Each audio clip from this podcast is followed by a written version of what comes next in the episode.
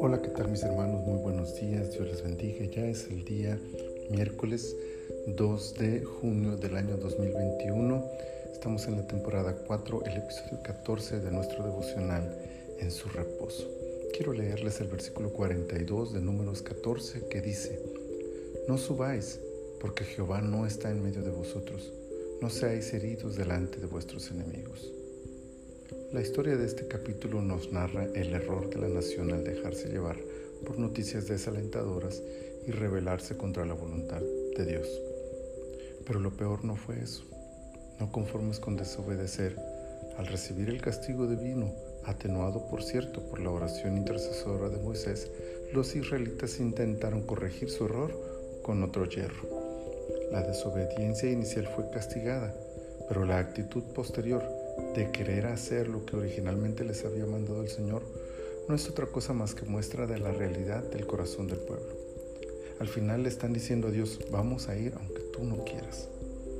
Esa es otro tipo de desobediencia. La primera es por falta de fe, la segunda es por falta de humildad. Pensaron que si ahora sí estaban dispuestos a ir, Dios les levantaría el castigo. Pero para que Dios perdone y levante castigos, lo primero no son las acciones, hace falta humildad y un genuino arrepentimiento. Y por supuesto, la acción de someterse a la voluntad de Dios, obedeciendo lo que haya decidido aún en nuestra contra. La actitud del pueblo no fue la correcta, porque ellos debieron humillarse y arrepentirse aceptando el castigo señalado. Quizá, bajo esas condiciones, la misericordia de Dios sería visible. No fue así entonces y por desgracia no es así ahora. Muchos de los problemas actuales del hombre surgen de un corazón rebelde ante Dios. Que una vida de fe vaya creciendo en nuestro interior y después de cada encrucijada que se nos presente, decidamos con gozo la senda de la obediencia. Señor, muchas gracias por esta reflexión.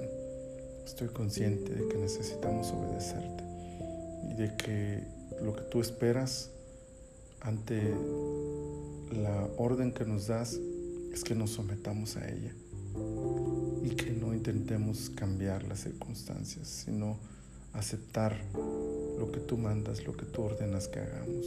Señor, ayúdanos a lograrlo y a vivir de esa manera y así, Señor, honrarte y adorarte.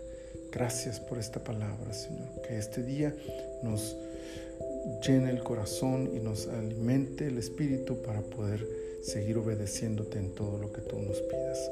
Gracias por Cristo Jesús. Amén.